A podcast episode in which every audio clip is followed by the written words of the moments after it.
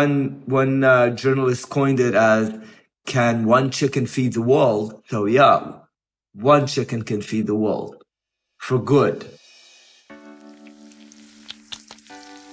Riecht wie Fleisch, sieht aus wie Fleisch, schmeckt wie Fleisch und ist auch Fleisch. Allerdings eins der etwas anderen Art.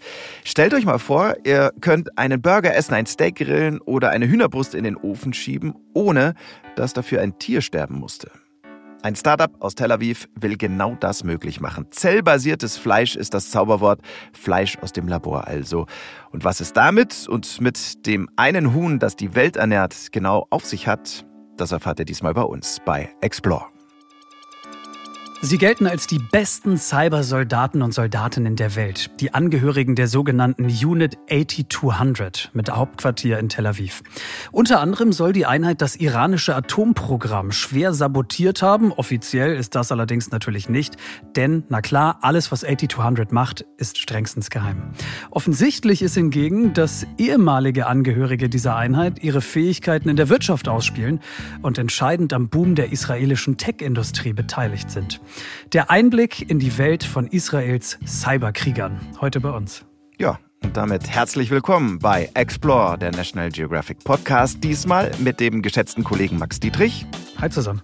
Und mit mir, Daniel Lerche. Schön, dass ihr dabei seid. Fleisch aus dem Labor und Israels Cybersoldatinnen und Cybersoldaten. Unsere Themen in Tel Aviv Folge 2. Wissenschaft und Natur. Los geht's.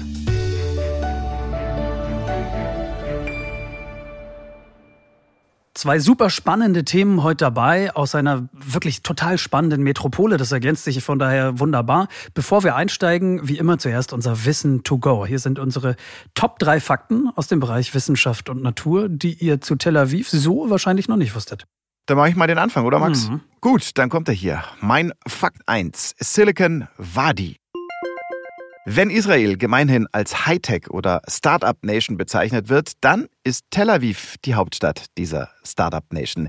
Die Metropolregion am Mittelmeer trägt schließlich nicht rein zufällig den Beinamen Silicon Valley, klar angelehnt an das Silicon Valley in Kalifornien. Wirtschaft, Forschung, Staat und Militär arbeiten hier extrem eng zusammen mit extrem positiven Folgen für Israel. Wohl nirgends werden so viele Tech-Firmen pro Einwohnerin oder Einwohner gegründet wie hier. Längst haben auch die weltweit namhaftesten Tech-Unternehmen, wie zum Beispiel Apple oder Google, in und um Tel Aviv Forschungszentren angesiedelt. Und so wird heute rund die Hälfte des israelischen Bruttoinlandsprodukts im Silicon Valley erwirtschaftet.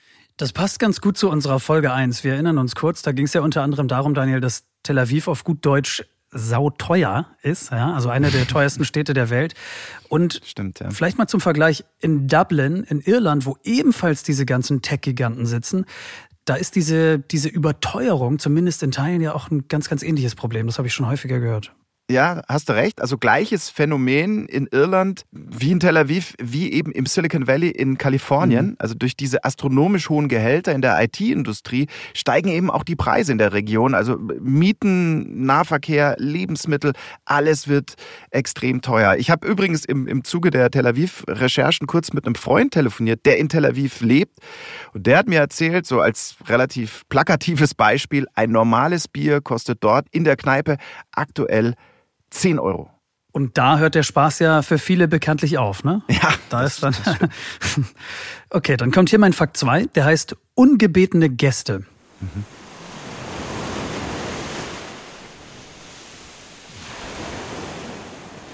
Es ist ein besorgniserregender Trend. Immer häufiger besuchen ungebetene Gäste die Küstengewässer um Tel Aviv. Seit Ägypten 2015 die Erweiterung des Suezkanals eröffnet hat, finden invasive Arten noch viel leichter den Weg vom Roten rüber ins Mittelmeer und eben bis nach Tel Aviv. Gerade mal 250 Kilometer Luftlinie sind es von der Mündung des Kanals bis zur Metropole Tel Aviv. Und Tiere wie der giftige Hasenkopfkugelfisch, das ist ein Beispiel, oder die Nomadenqualle, das ist ein anderes, werden so immer öfter zu einem richtigen Problem. Ja? Und nicht nur, weil sie Badegäste verschrecken, speziell die Quallen bedrohen auch, Achtung, die kritische Infrastruktur an der Küste.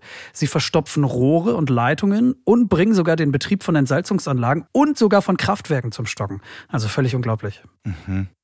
der negative Einfluss aufs Ökosystem, da müssen wir wahrscheinlich gar nicht drüber sprechen, oder? Genau, das ist der andere Aspekt. Das ist ein Riesenproblem, absolut, aber nicht nur in Tel Aviv und in Israel, sondern zunehmend vor allem im östlichen Mittelmeer. Okay, also Lösungsvorschläge, wie, wie will man dem Problem Herr werden? Dann nennen wir es mal, nennen wir es mal Ideen erstmal, mhm. Lösungsideen. Ja, also ist noch ein bisschen vage, aber Forschende hätten gerne künstliche Salzwassersperren. Was mhm. muss man da machen? Also man müsste den Salzgehalt in bestimmten Abschnitten des Suezkanals dafür künstlich so stark erhöhen, äh, dass es für die allermeisten Tiere und Organismen dann eben absolut lebensfeindlich wird und dann schwimmt auch nichts mehr durch. Das sind ah. aber natürlich erstmal nur Gedankenspiele, ist ja auch eine relativ drastische Maßnahme. Ja, das ist in der Tat eine drastische Maßnahme. Du hast mir aber ein schönes Stichwort geliefert für meinen Fakt 3. Der hat das Stadium der Gedankenspiele allerdings bereits verlassen und heißt Iron Beam.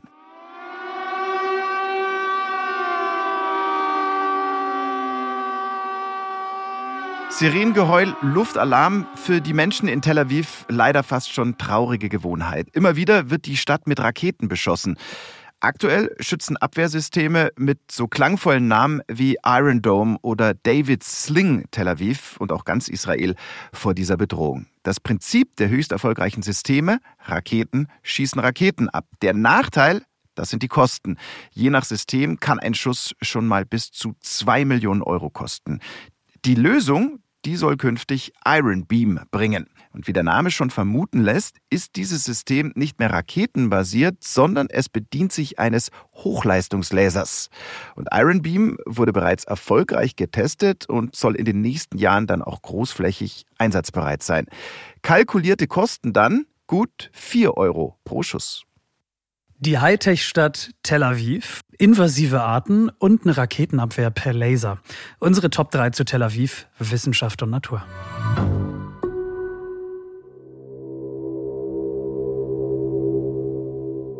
Do I wake up in the morning and think, oh, well, today Iran got nuclear weapon and will destroy us? No. But when I think of you know, there are certainly enough examples in, in the world, not even having to do anything with Israel, right? Uh, of country leaders who wake up one day and decide to do something that the world thinks is insane. Uh, we, we see it today, we've seen it in history, so it's a great fear. Die Sorge, irgendwann Ziel eines Nuklearangriffs zu werden, möglicherweise aus dem Iran, die mag die Menschen in Israel nicht 24 Stunden am Tag beschäftigen, aber sie ist trotzdem sehr, sehr präsent. Umso mehr, weil es genug historische wie auch aktuelle Beispiele gibt von Staatsoberhäuptern, die eines Tages beschließen, etwas zu tun, was der Rest der Welt für komplett verrückt hält. Also ja, die Angst ist groß. You know, there are two stages. One is getting the the nuclear capabilities, and then being just shy of a click of a button of using it. So if if they don't have it, it's it's difficult. It's more difficult to use it. so um, so it's definitely a concern. Das eine ist, die nuklearen Fähigkeiten überhaupt zu haben. Das andere, sie mit einem einzigen Knopfdruck auch einsetzen zu können. Uh, but I also trust my my country that it will protect me from from having it happen. Aber ich vertraue meinem Land, dass es mich davor schützen wird. Und die, die das sagt, das ist Maja Pisov, unsere erste Gesprächspartnerin in dieser Folge von Explore. Und Maja weiß ziemlich genau, wie Israel versucht, seine Bevölkerung vor Angriffen von außen zu schützen. Und dazu erzählen wir euch gleich mehr. Max, jetzt zu dir. Ich mhm. sehe, äh, du scharfst schon so ein bisschen mit den Hufen. Ähm, willst du schon mal die ersten Fragen loswerden? Das mache ich, ja, das mache ich gleich. Lass uns das kurz noch nach hinten schieben, weil vielleicht hast du vorneweg noch so ein, zwei Infos zu Maya für uns als Person, wer die ist, was macht die so? Also Maja Pisov ist heute Managing Partner bei einer Venture Capital Gesellschaft, die sich auf Investitionen im Technologiesektor spezialisiert hat. Ähm, und wie so viele Entscheider und Entscheiderinnen in der Tech-Branche in Israel hat auch Maja ihr Handwerk im Hauptquartier der sagenumwobenen Unit 8200 in Tel Aviv gelernt. Dann lass uns das vielleicht gleich mal einordnen, ja, weil hier kommt ja mhm. direkt zum Start schon eine ganze Menge zusammen, finde ich. Irans Atomprogramm, das fiel schon mal kurz, Israels Tech-Industrie, ja. dann natürlich unser eigentliches Thema, diese Unit 8200. Bevor wir da auf diese genauen Zusammenhänge mal so ein bisschen eingehen, vielleicht erzählst du mal so ein bisschen was über diese Einheit. Mit was für einer Truppe haben wir es da zu tun? Also das haben wir ja schon ganz zu Beginn der Folge kurz erzählt. Die Unit 8200, das ist eine Cybereinheit, beziehungsweise ist sie eigentlich die israelische Cyber-Elite-Einheit schlechthin. Und sie gehört zum, zum Nachrichtendienst der Armee. Also Nachrichtendienst oder salopper gesagt Geheimdienst, oder? Ja, genau, stimmt. Also Geheimdienst macht es äh, vielleicht so ein bisschen griffiger. Allerdings sind die Angehörigen dieser Einheit ja eher Q als Bond. So 8200, and I'll try to keep it to the boundaries of what of what I can tell or what I can share. And um, it produces intelligence based on technology that is developed internally uh, and then processed and, and analyzed by people in the unit. So there's a large R&D center uh, that is probably one of the most advanced in Israel or in the world, handles different types of technologies. And then there's a large let's say analyst group where um, it takes kind of the raw material and turns it into something that uh, later can be can you know turns into insights let's say Okay, also ich fasse mal kurz zusammen. Die Einheit, die hat ein eigenes Forschungs- und Entwicklungszentrum, wahrscheinlich eines der fortschrittlichsten weltweit. Und dort entwickelt man Technologien, die dann zur Nachrichtengewinnung von der Analyseeinheit dieser Unit 8200 genutzt werden. Und sprachlich merkt man das schon, finde ich. Ne? Wir sind mittendrin in der Welt der Geheimdienste, weil sie muss ja offensichtlich jedes Wort mit Bedacht wählen. Oh ja, das stimmt. Das hat man übrigens auch während des kompletten Interviews gemerkt.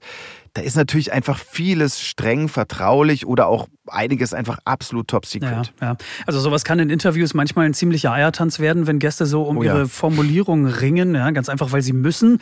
Aber es geht ja offenbar darum, Erkenntnisse zu gewinnen, die man nutzen kann. Also klassische Geheimdienstarbeit. Genau. Und, und wie 8200 beim Erkenntnisse gewinnen genau vorgeht, das habe ich Maya natürlich auch gleich gefragt. a lot of it is confidential. But if you think about it, in order to create intelligence or insights, you need data. Uh, and it's a question of how you get the data.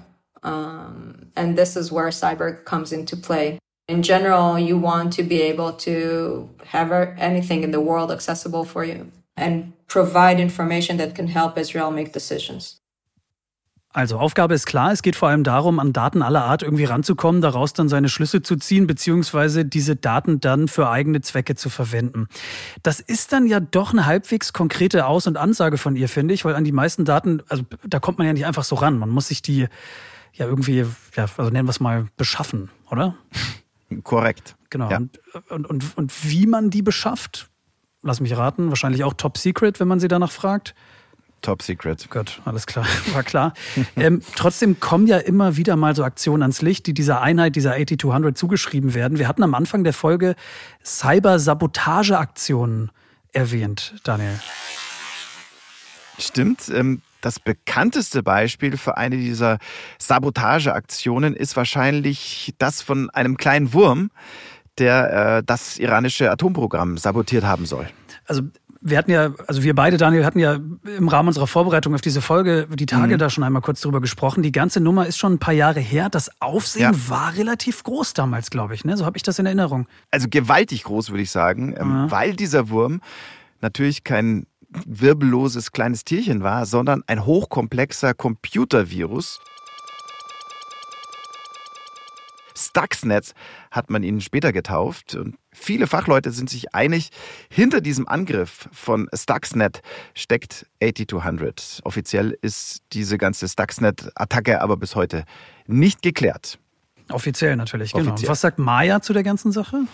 Also ich habe sie natürlich gefragt, ob 8200 in der Lage wäre, sowas wie Stuxnet zu programmieren und das iranische Atomprogramm zu stoppen. Uh, it can do probably some things, either on its own or with collaboration with other units in the army or other agencies in, in, in Israel. But uh, it, it certainly is a top priority.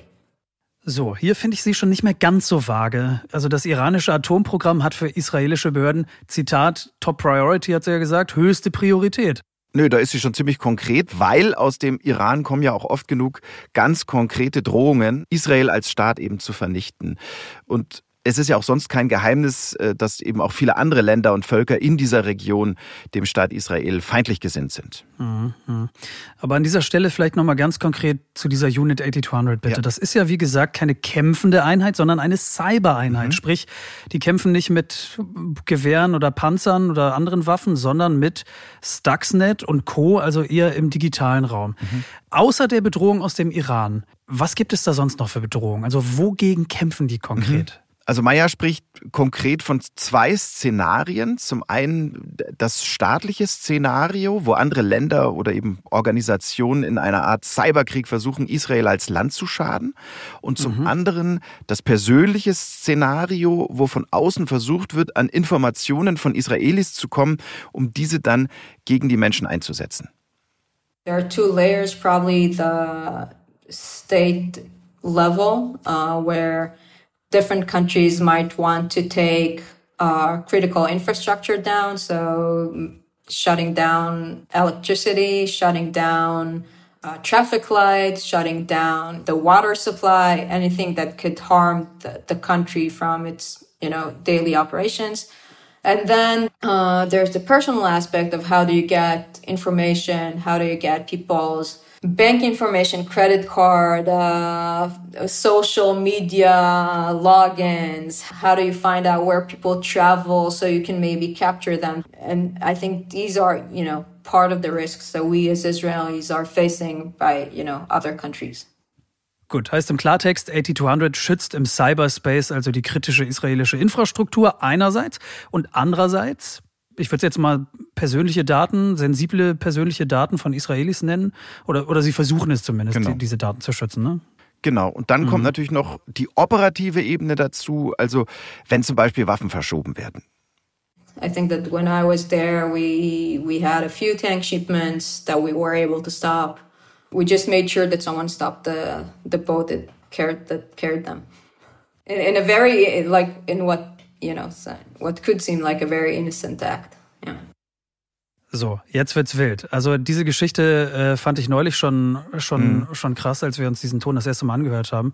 Sie haben ja offenbar eine illegale Panzerlieferung gestoppt. So weit, so gut. Aber, Zitat, wenn wir es mal übersetzen, auf eine Weise, die wie ein total unschuldiger Akt wahrgenommen werden könnte. Sprich, das Ganze muss irgendwie total unauffällig abgelaufen sein. Da muss man jetzt echt aufpassen, Daniel, oder ich zumindest, dass da die Fantasie nicht völlig mit einem durchgeht, ja, was da alles passiert sein könnte, wie die das gemacht haben können. Das kannst du laut sagen. Oder? Wobei man vielleicht noch anmerken muss, also das ist natürlich deren Daily Business, ne? Panzerlieferungen etc. zu stoppen. Gut, mag sein, aber für uns ist es eben nicht Daily Business und wir bekommen so langsam ja auch einen Eindruck, was diese Unit macht, also warum sie so legendär ist.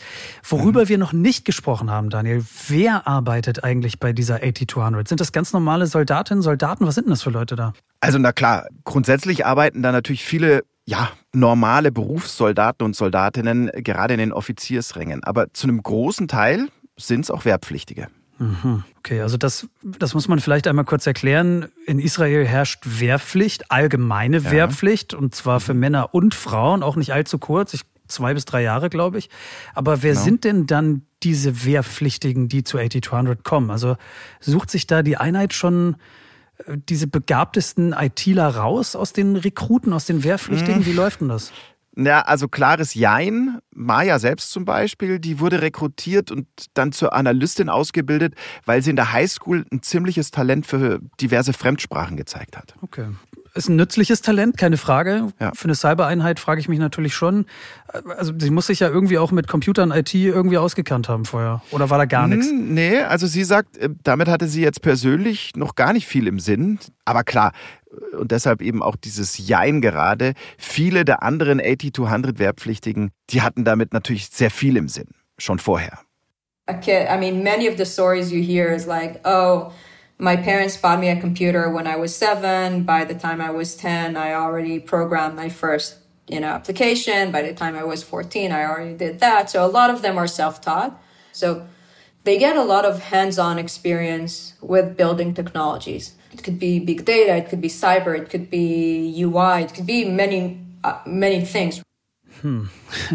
Also jetzt, jetzt bestätigt sie natürlich so ein paar Klischees, die wir alle haben, so ein paar IT-Nerd-Klischees.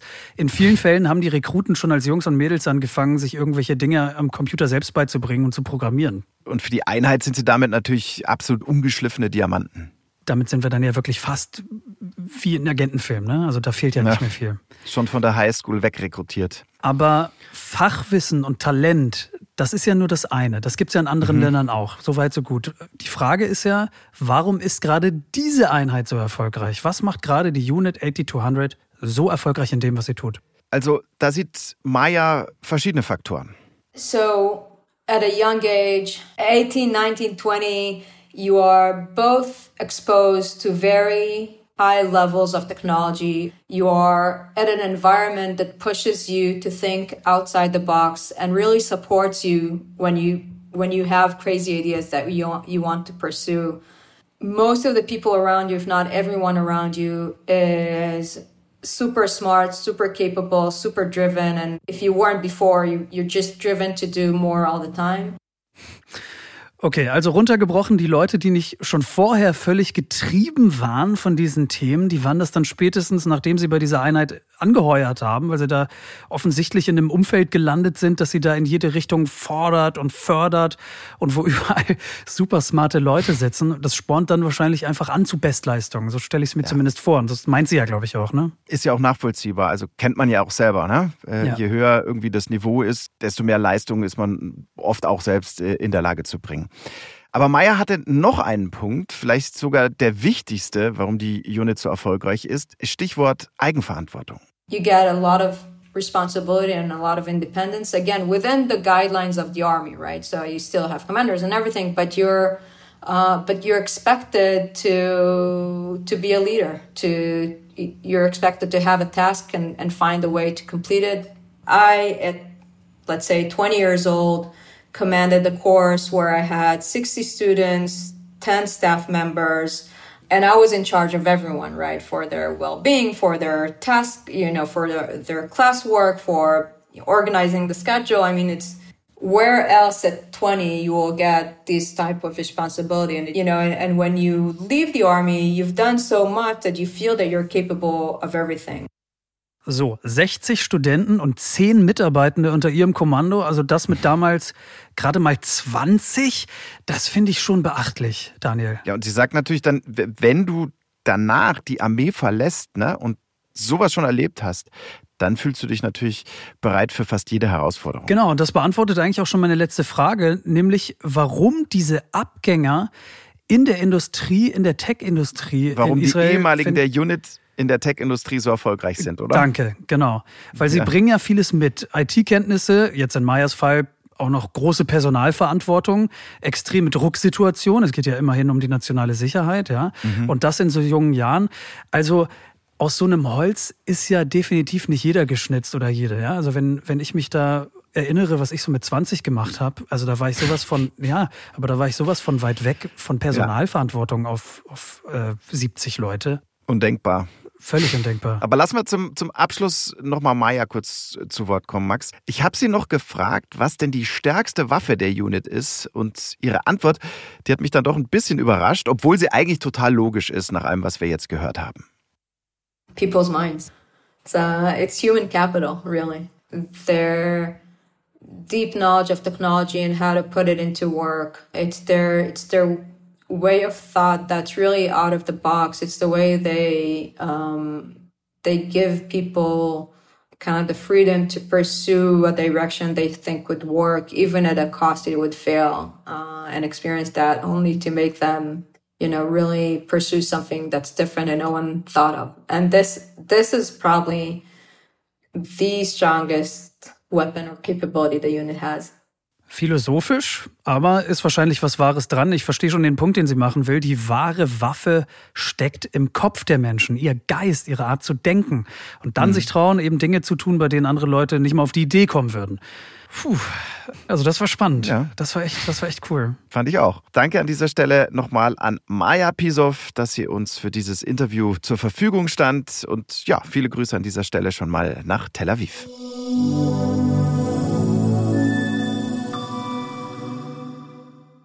Also, dieses äh, Cell-Based Chicken war wie fleischliches Chicken. Vom Geschmack her, vom Biss her habe ich keinen Unterschied gemerkt. Natürlich die Form einer Hühnerbrust wäre dann schwierig hinzukriegen, aber wenn dieses Cell-Based Chicken Meat in einem Burger Patty drin ist, merke ich keinen Unterschied zwischen einem Chicken Burger und einem Cell-Based Chicken Burger. Hat mir gut geschmeckt. Und das sagt Rolf Hiltel, anerkannter Foodie, bekennender Flexitarier und seines Zeichens Inhaber des ältesten vegetarischen Restaurants der Welt, des Hiltel in Zürich, wo man seit fast 125 Jahren fleischlos kocht.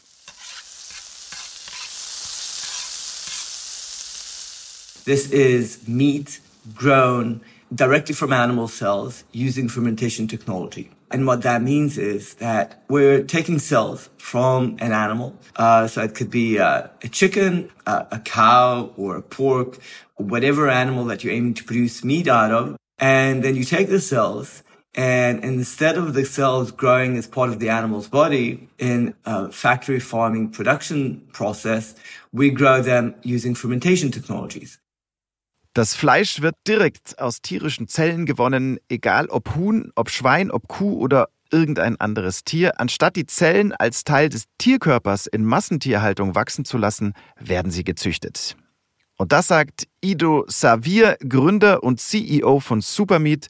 Das Startup aus Tel Aviv produziert Cultivated Meat, zellbasiertes Fleisch. Gut, okay, verstanden. Und das ist auch das Fleisch, das äh, der Koch Rolf Hiltel probiert hat, glaube ich, ne? Also der Mann, den wir eben im ersten O-Ton zu diesem Thema gehört haben. Genau. Und vielleicht magst du das nochmal kurz sagen. Ja, er kocht in einem vegetarischen Restaurant, habe ich schon verstanden. Aber warum hast du ihn als Referenz gewählt? Vielleicht magst du da noch ein, zwei Sätze verlieren. Klar, zum einen ist Rolf Hildel einer der wenigen Experten aus dem deutschsprachigen Raum, der das Fleisch von Supermeat schon getestet hat. Aha, mh. und zum anderen kann man seinem Urteil einfach vertrauen. Also schließlich bringt er als gelernter Koch, aber vor allem eben auch als Inhaber des ältesten vegetarischen Restaurants der Welt schon auch einfach die entsprechende Expertise mit. Okay, verstanden. Das ist nachvollziehbar. Gut. Dann weiter im Text. Ja, also dann ähm, sicher auch interessant in diesem Zusammenhang. Er hat das Fleisch nicht nur probiert, Rolf Hiltel, und für gut befunden, sondern auch. Es ist vegetarisch, weil dafür kein Tier getötet werden muss. Es ist aber nicht vegan, weil natürlich diese Zelle, die da drin ist, die ist ursprünglich tierisch. Und von dem her ist es vegetarisch meiner Meinung nach nicht vegan. Vielleicht braucht es auch in Zukunft einen neuen Begriff für diese Kategorie von Fleisch. Und den gibt's sogar schon, lieber Rolf Hiltel, wusste ich zum Zeitpunkt unseres Gesprächs aber auch noch nicht. Siegen, sprich die Mischung aus Cell, Cell-Based und Vegetarian bzw. Vegan, also Siegen.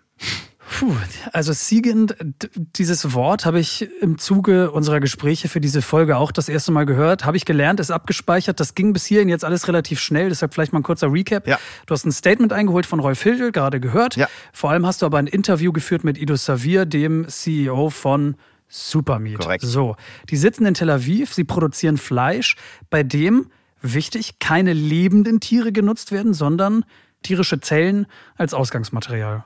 Genau, sehr schön zusammengefasst. Wobei Supermeat natürlich nicht das einzige Unternehmen ist, das zellbasiertes Fleisch produziert. Da gibt es weltweit schon noch ein paar andere. Ja, also dieses Thema Laborfleisch, das wird so langsam aber stetig immer präsenter. Zumindest fühlt es sich so an für mich. Also ich habe Mhm. gerade letztens auch äh, von erfolgreichen Versuchen aus Singapur gehört, Mhm. wo das, soweit ich weiß, auch schon verkauft wird. Jetzt also Tel Aviv. Detailwissen dazu habe ich nicht. Deshalb machen wir es vielleicht mal der Reihe nach. Gerne. Ja? Kurz noch äh, an dieser Stelle, bevor du mit deinen Fragen richtig loslegst, äh, vielleicht noch was zur Begrifflichkeit. Also ihr habt es ja schon gehört, wir haben mal von zellbasiertem Fleisch gesprochen, mal von Cultivated Meat. Und es gibt auch noch jede Menge andere Bezeichnungen für dieses Fleisch. Da hat sich einfach noch nichts durchgesetzt, weil das Thema halt doch noch relativ jung ist. Aber ich würde sagen, wir bleiben ab jetzt mal bei Cultivated Meat, weil das eben auch die Bezeichnung ist, die Ido Savir während des Interviews vorwiegend verwendet hat. Na, das machen wir so. Dann ist das geklärt. Vielleicht auch nochmal, um Missverständnissen gleich mal vorzubeugen. Also dieses Fleisch von Supermeat, das hat ja nichts gemeinsam mit einem Sojaschnitzel oder was, was manche vielleicht aus dem Supermarkt Nee. kennen. Ne? Genau, gar nichts. Also das Sojaschnitzel, das ist Fleischersatz, ganz anders als Cultivated Meat. We're, we're not trying to recreate the meat experience from plants. Plants are actually not involved in the process. We're actually producing meat. It's biologically the same. If you look under the microscope uh, at samples from uh, um, a slaughtered animal or animal or meat mass that came out of uh, our fermenter, our, our production process, you wouldn't be able to tell the difference because it's the same cells. Ido sagt, Cultivated Meat ist biologisch das gleiche wie das Fleisch, für das Tiere eben geschlachtet werden müssen. Auch unter dem Mikroskop sieht man keinen Unterschied, weil die Zellen einfach die gleichen sind. Faszinierend, absolut. Es war absolut faszinierend. Aber da sind wir jetzt ja auch schon beim fertigen Produkt. Vielleicht gehen wir noch mal ein paar Schritte zurück, weil bevor wir dieses Cultivated Meat überhaupt unter das Mikroskop legen können, also es muss ja erstmal produziert werden. Absolut richtig. Und dieser Produktionsprozess, der läuft dann folgendermaßen ab. Uh, the same way you would brew beer or you would produce yeast or rennet cheese or so many other products that food products that we have uh, for decades. Instead of growing of the cells growing as part of the animal's body, it grows inside a fermentation tank, uh, which looks very similar to a brewery, uh, very large stainless steel tanks. And, and essentially that allows you to grow the meat in, in a stainless steel container in a very technological and controlled way, in very industrial way. Da entstehen Bilder im Kopf, Daniel, oder? Ich weiß nicht, wie es dir ging, als du das Interview geführt hast mit ihm, aber so vom Look and Feel wie eine Brauerei, denn Cultivated Meat produziert man offenbar wie diverse andere Produkte, zumindest im Prinzip, nämlich in so einer Art Gärtank, irgendwie sowas, ne? Genau. Genau, also ich habe es mir mal im Netz angeschaut, die Fotos, und das sind einfach wirklich so richtig große, dicke Edelstahltanks und da drin wachsen dann die Zellen. Also das hatte ich mir komplett anders vorgestellt, Daniel. Ja? Ich mhm. könnte jetzt nicht mal sagen, wie genau, aber irgendwie laboriger, keine Ahnung, aber in so Tanks, ja. nee, auf gar keinen Fall. Und als ich mir diesen Ton in der Vorbereitung auf diese Folge heute angehört habe, mein erster Gedanke war, ja. alles klar, für die Lebensmittel der Zukunft müssen wir vielleicht aber auch einfach mal in so komplett neuen Kategorien denken, ja? Weil das mhm. Fleisch dann plötzlich aus so Gärtanks kommt. Keine Ahnung, wer weiß, vielleicht ist das irgendwann schon völlig normal. Jetzt ist es das gerade nicht und ich kriege das im Kopf wirklich noch schwer zusammen. Vielleicht kannst du diesen Herstellungsprozess mal so ein bisschen genauer erklären. Wie funktioniert das? Uh, also ich muss jetzt aber nicht hier in die biochemischen Details gehen, oder? Dann wird es schwierig für mich. Nein, die verstehe ich nämlich auch nicht. Ja, ja. Das, ist, das ist mir dann auch so. Aber also jetzt mal ernsthaft, also das Prinzip, das würde mir schon reichen. Ja, wie, wie geht das? Okay, dann machen wir das mal Schritt für Schritt. Ido ist ja auch noch da zum Unterstützen. Also los geht eigentlich alles damit, dass einem Tier Stammzellen entnommen werden. Das passiert einmal per Biopsie, also per Gewebeentnahme. Und danach braucht man das Tier nicht mehr für die Herstellung. Es kann im Prinzip ganz normal weiterleben.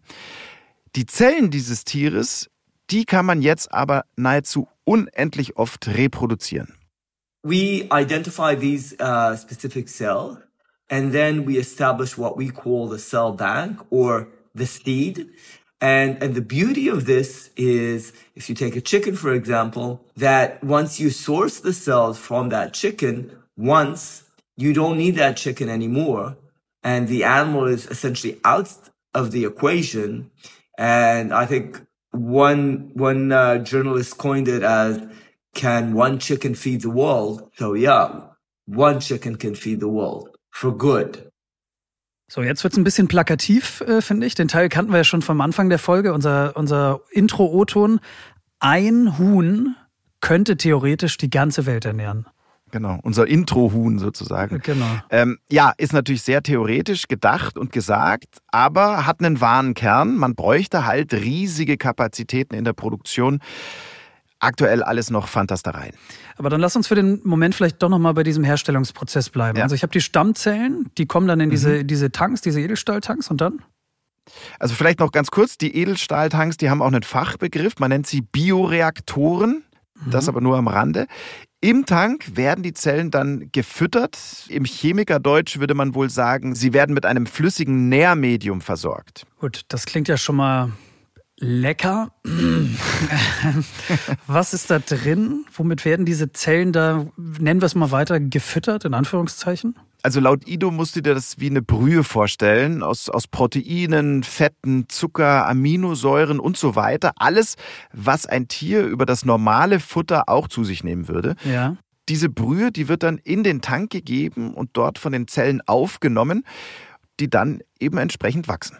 So you need to uh, to to package the the feed in a way that they can consume it, and that's as a sort of a nutrient soup, uh, as a broth, and that essentially diffuses into the cells. And that allows them to feed, they, they feed on the feed, and that allows them to grow and multiply and mature into the different parts of the, of the meat that you're aiming to produce. Once they complete that, then you harvest them and process it into the finished goods. So, das geht schnell jetzt. Gleich, gleich wieder Fragen über Fragen. Ido sagte ja gerade noch, die Zellen wachsen zu den Teilen des Fleisches heran, äh, die man produzieren will. Mhm. Was bedeutet das jetzt? Ist das wirklich ganz platt? Filet, Hüfte, Nacken, keine Ahnung? Brust, Schulter oder, oder, oder? Ja, okay, genau. krass. Und, und wie geht ja. das? Berechtigte Frage, äh, da habe ich während des Interviews natürlich auch gleich mal nachgehakt. Das ist ein zweistufiger Prozess. Erst müssen die Zellen mal Masse gewinnen, also wachsen, und dann? Then, according to what kind of product you're aiming to produce, you provide them the specific uh, sort of nutrient that signals them to mature into muscle or thigh or whatever part of the animal that you're aiming to, to produce. And that essentially pushes them in that direction, which provides us more diversity in terms of the, the products that we develop. Entscheidend ist die Nährstoffmischung, die man zugibt. Je nachdem, wie die zusammengesetzt ist, signalisiert sie den Zellen, wohin bzw. zu was sie sich entwickeln sollen. Wirklich wie so eine Art Zaubertrank. Unglaublich. Richtig soweit? Ja, korrekt. Genau. Gut, dann wird dieses Fleisch also irgendwann, ich wollte jetzt gerade sagen geerntet, ist natürlich Quatsch, aber es ist irgendwann fertig. Ja, aber man sagt sogar geerntet, ja. Mhm. Aha, und was passiert dann? Ja, dann hast du eine Masse, die sieht bisschen aus wie Hackfleisch und, und kann dann in entsprechende Form gebracht werden. Aha, okay. Ja. Jetzt revidiert sich gerade alles, was ich, äh, was ich dachte. Es sind nicht fertige Filetsteaks oder Hühnerbrust oder sowas, was man rausbekommt bei diesem Cultivated Meat zuerst, sondern aus diesen Tanks kommt irgendwie so ein Brei. Genau. Gut, das hatte ich mir ganz anders vorgestellt. Okay, ja, okay, verstanden. Genau. Also da wird auch noch dran gearbeitet. Da wird viel mit 3D-Druckern experimentiert. Irgendwann will man wirklich aus Stammzellen Fleischstücke drucken, die dann in einen Inkubator kommen und eben zum Beispiel zu einem richtigen Steak heranreifen, heranwachsen. Aber das ist wirklich auch noch Zukunftsmusik. Also, das Ganze hört sich ziemlich fantastisch an. Ich sage bewusst fantastisch, ja. Daniel. Nicht im Sinne von großartig, sondern wirklich im wörtlichen Sinne fantastisch. Also, ich, damit meine ich wirklich irgendwie unwirklich, mhm. oder? Also, es klingt so Ja, das hat schon was von zu schön, um wahr zu sein, äh, sich auch so. Ähm aber natürlich, also es müssen keine Tiere sterben, ja. Man braucht viel weniger Platz zur Produktion, man ist unabhängiger vom Klima. Man kann im Prinzip überall produzieren, äh, wodurch dann wieder Transportwege viel kürzer werden. Also ähm, da kommt schon einiges zusammen, was einen wirklich positiven Eindruck macht. Mhm, okay, verstanden. Ja. Wie sieht das denn auf der anderen Seite aus? Wie ist die andere Seite der Medaille? Was sind die Nachteile? Ja, also das kann man bisher eigentlich nur hypothetisch abschätzen, zumindest größtenteils, weil Cultivated Meat ja noch nicht in Masse produziert wird. Also man geht davon aus, zum Beispiel jetzt mal, dass der Energieverbrauch sehr, sehr hoch sein wird und dass eben für den Anbau von Futterstoffen beispielsweise auch weiterhin große Flächen Land dann mhm. gebraucht werden. Mhm, okay, dann lass mich da vielleicht eine kurze Zwischenfrage einschieben, weil mhm. du gesagt hast, Cultivated Meat wird noch nicht in Masse produziert. Dann ist aber die große Frage, wann wird es denn in Masse produziert? Ja, das ist in der Tat die große Frage. Da spielen zwei Faktoren noch eine wichtige Rolle. Zum einen müssen weiter die Gelder fließen. Da sagt Ido selbst auch, also Supermeat und auch alle anderen Firmen, die eben Cultivated Meat in Zukunft im größeren Stil produzieren wollen, die müssen einfach weiter alles dafür tun, um die Investoren bei der Stange zu halten und von der Massentauglichkeit ihrer Produkte einfach auch zu überzeugen. Gut, ist notiert. Finanzierung, das ist Punkt eins. Ja. Und Punkt zwei? Ja, der bedingt den ersten so ein bisschen. Da lautet das Stichwort Zulassung. There are a handful of companies, I think between five to ten globally today, who are actively pursuing the commercialization of their processes, looking to roll out the first product somewhere between the next year or two years.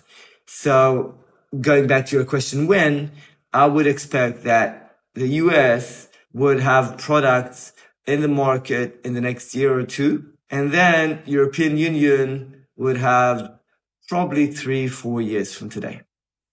Also Marktzulassung in den USA womöglich in ein bis zwei Jahren, in der EU in etwa drei bis vier Jahren. Aber du Daniel, wirklich, das ist kürzer als ich dachte, das muss ja. ich auch sagen. Ich ähm, dachte, wir reden da irgendwie von Themen fürs nächste oder übernächste Jahrzehnt, aber das ist dann ja doch relativ schnell. Bedeutet ja. aber auch, ich kann Cultivated Meat heute eigentlich, eigentlich kann ich nirgendwo kaufen. Ich kann es nirgendwo doch, probieren. Doch, kannst du schon. Also du kannst in Singapur ähm, Ah ja, stimmt, genau, damit hatten wir es vorhin schon. Singapur, genau. Genau. Und zwar schon seit 2020 gibt es da eine Zulassung. Ja. Oder du fliegst eben mal wieder nach Tel Aviv und gehst ins Restaurant The Chicken. Das gehört zu Supermeat, ist ein Testrestaurant und da wird man dich das Cultivated Meat dann eben auch gerne entsprechend testen lassen. Okay, aber da habe ich noch eine Frage. Was kostet ja. denn zum Beispiel so ein Cultivated mhm. Meat Burger Fleisch in dem Fall vielleicht? Also das Fleisch wird bisher ja nur in relativ kleinen Mengen produziert, glaube ich. Ne?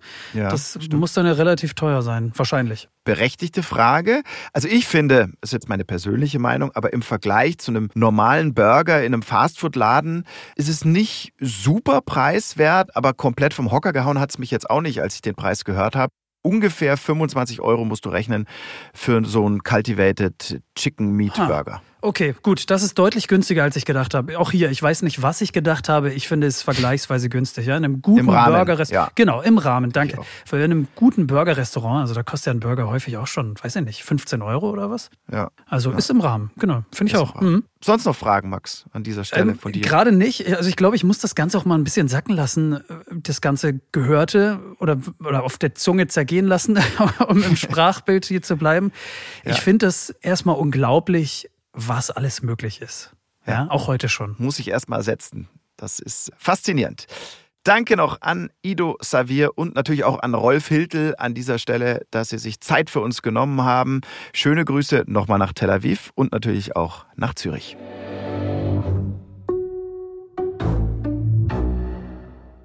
Tel Aviv, das ist eine spannende Stadt, in der ordentlich was los ist. Das habe ich auf einer Reise dahin mal selber festgestellt. Das war fantastisch und das ist heute auch, glaube ich, nochmal klar geworden.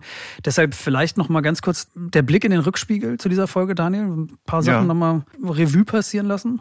Gerne. Ich mache den Anfang mit Unit 8200, ja. äh, weil voll mein Ding. Also Spionage, Geheimdienste etc. finde ich eine super spannende Welt, auch weil man normalerweise ja kaum Einblicke bekommt in diese Welt, liegt so ein bisschen mhm. in der Natur der Sache. Besonders bemerkenswert für mich, die stärkste Waffe der Units sind immer noch ihre Menschen, das was Maya gesagt hat, trotz aller Supercomputer, aller Analysesysteme, aller Cyber-Hightech.